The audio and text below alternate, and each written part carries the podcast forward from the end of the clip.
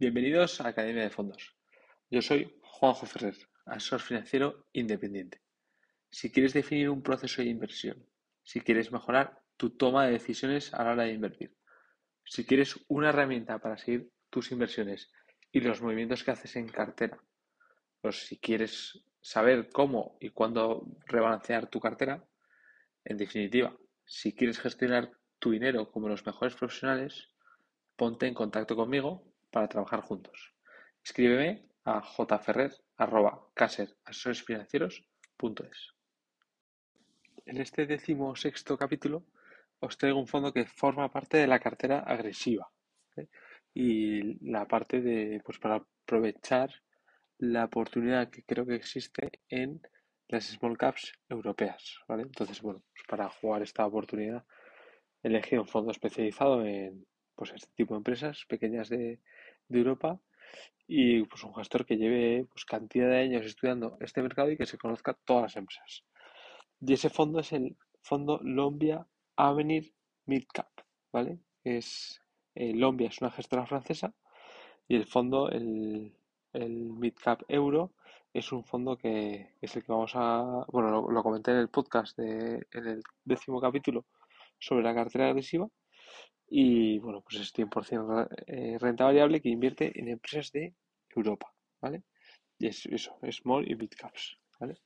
La, la filosofía de inversión de este fondo se centra en buscar empresas de calidad con fuerte crecimiento, ¿vale? No tienen en cuenta la situación macroeconómica. O sea, ellos eso lo, lo, lo, lo quitan del análisis y se centran en eso, en la, en la empresa en sí, ¿vale? Luego no utilizan derivados tampoco y, nada, a eso, se dedican a estudiar las compañías de mediana y pequeña capitalización, intentar saber lo máximo posible de ellas y encontrar qué empresas están baratas, que sean de calidad y que crezcan, ¿vale? Entonces, para definir qué empresas es de calidad, pues se fijan en las ventajas competitivas y en el potencial para hacer crecer esa empresa, pues las ventas con unos márgenes razonables, ¿vale? Y luego también, por supuesto, analizan el equipo gestor y que esté alineado con sus intereses como accionistas. Dicen, ellos creen que también en este segmento de empresas, las small caps y las mid caps, al ser más pequeñas, pues el fundador sí suele ser eh, uno de los CEOs y, y entonces las probabilidades de que sus intereses estén alineados con las grandes también es mayor, ¿vale? Eh, y una cosa que me gustaría destacar también del, de este equipo gestor de, dentro de la filosofía es la prudencia, ¿vale? Que ellos, cuando encuentran una nueva oportunidad de inversión, la máxima posición que ponen de primeras es un 1%, ¿vale? Luego ya, una vez la van conociendo, y al cabo del tiempo pueden aumentar. Pero de primeras no pueden poner más de un 1%, ¿vale? Luego también se enfocan en este segmento del mercado, las small caps y mid caps, porque menos gente en el mercado las sigue y, y o sea, menos inversores profesionales, entonces se, dan mayores eficiencias de cara a batir al mercado. ¿vale? Y nada, sobre la cartera, decir, se centra en los, en los sectores del software, de la innovación digital y en la tecnología médica. ¿vale? Esos tres sectores principalmente. Y luego, pues, por países, pues nada, todos países desarrollados como Suiza, Dinamarca, Francia, Alemania y luego Italia y España. ¿vale? Y este, este, este tipo de sectores o los países, no es que ellos han dicho, oye, pues voy a analizar estos países y estos sectores, sino que es fruto del, del buscar empresa por empresa, pues lo que han ido encontrando que sea de calidad, que esté a buen precio y que pueda seguir creciendo en el futuro. ¿vale? O sea, no es algo pre, predeterminado. Por último, dentro de su proceso, eh, han incorporado el factor ESG, ¿vale? Que es algo que tienen en cuenta de cara a invertir en empresas que cuiden el medio ambiente. Y ahora vamos a analizar la parte del equipo.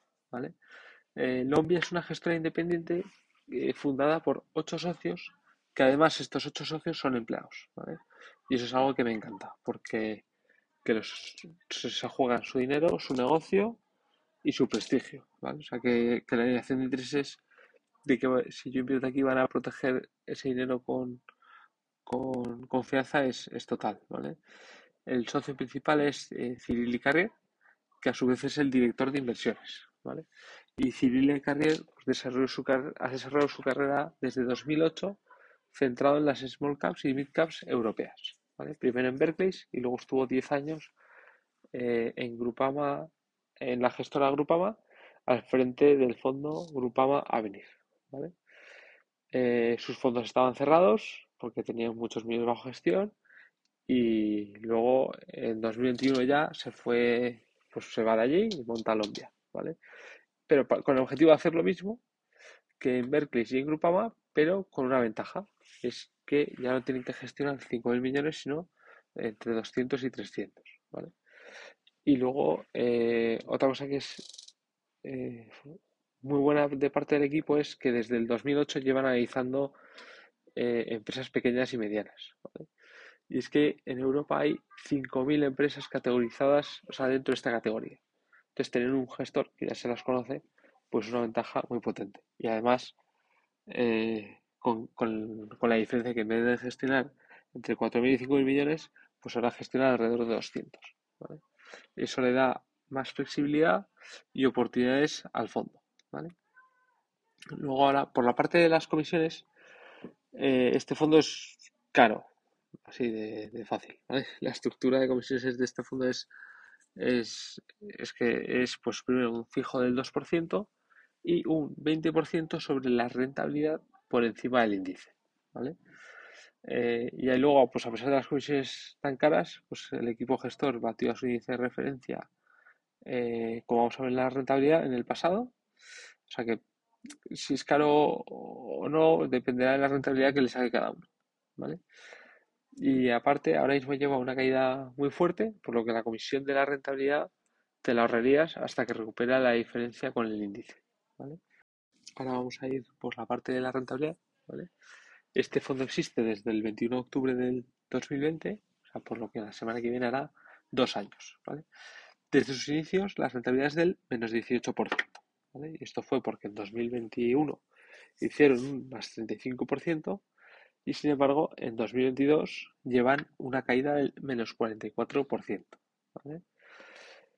Eh, Cyril Carril fue el director de inversiones del fondo Grupama Avenir. Eh, como hemos visto en la parte de su carrera, eh, él empezó a trabajar en 2008 en esta gestora, pero no es el director de inversiones hasta el 2012 y lo es hasta 2020. Durante ese periodo, el gestor obtuvo una rentabilidad del 300% versus un 127% del índice. Es decir, en términos anualizados, es una rentabilidad del 18%, o sea, casi nada, vamos. Y esa rentabilidad la obtuvo pues haciendo años de menos 15 y luego otros de más 35 o de más 40, ¿vale? O sea que para entendernos, este fondo ha dado muy buenas rentabilidades a largo plazo, espectaculares más bien, pero con curvas. ¿vale? Y un ejemplo es pues, que esto sigue siendo así porque en 2021 subió un más 35, pero en 2022 va menos, menos 44. ¿vale? Entonces, a lo largo de su vida esto ha sido así. Las small caps se mueven mucho, eh, o sea, su precio es muy volátil, incluso aunque no pase nada en la empresa, no había ninguna noticia especial. Simplemente, pues eso es la naturaleza del mercado de este tipo de empresas. Y aprovecho ahora que hablo de la volatilidad para decir que, bueno, que un disclaimer de que este podcast pues no es una recomendación de inversión, que cada uno debe hacer sus propios análisis, Y luego ya por último eh, estarían los riesgos o oportunidades, ¿vale? Eh, la parte del riesgo, sobre todo, pues sobre todo está la guerra de Rusia y Ucrania, que es algo que no podemos controlar. Y, es cierto que esto afecta a las empresas de mediana y pequeña capitalización de Europa. ¿vale? Y por otro lado, decir que el mercado, pues eso ya lo descuenta, es decir, que ya en los precios de la actualidad, o sea, en las caídas, ya se tiene en cuenta el impacto de la guerra en estas empresas. ¿vale? Entonces, ahora que ha caído un 44 el fondo, invertir en small caps europeas es un riesgo o una oportunidad. Eso es la pregunta, ¿no? Pues la gestora lo ve así, ¿no? Dice que las valoraciones han caído alrededor de un 50% en modelos de negocio que siguen generando caja, eh, en unos márgenes operativos altos y un crecimiento de los beneficios por encima del 25%. Entonces, dice la, propia gestora que están viviendo uno de los mejores momentos en los últimos 10 años para invertir en modelos de negocio sólidos con fuertes capacidades para crecer a pesar del entorno macroeconómico. Así que nada, para quien quiere, para quien, quien aguante las curvas del mercado, es el, principal riesgo de este fondo, o sea, aguantar las curvas a corto plazo, pues el que, y, el que tenga paciencia y sepa invertir realmente a largo plazo, eh, pues yo creo que le esperan buenas rentabilidades en este fondo. Dentro de este apartado de riesgos y oportunidad, quiero comentar lo que es la oportunidad de invertir en, small caps europeas. Y por qué o sea, ya he dicho por qué elegiría este fondo, o sea, que, es lo que me parece bueno, que es básicamente el track record y el conocimiento de, las empresas y, apoyar en un equipo que conoce de, primera mano todas las empresas europeas. ¿vale? Ahora vamos de cómo ha llegado la oportunidad de invertir en este, en este, en este, este tipo de, inversión, o sea, en, concreto en small caps europeas. ¿vale? Y es que si nos fijamos en las small caps de todo el mundo, ¿vale? la rentabilidad anualizada de los últimos 20 años ha sido el 8,5%. ¿vale? Y eso ha sido muy pareja tanto si cogemos emergentes, Estados Unidos o Europa.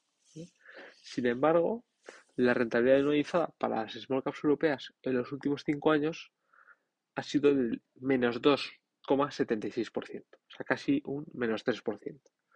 Mientras que en el las small caps de todo el mundo han subido un 2,85% gracias a Estados Unidos y las emergentes.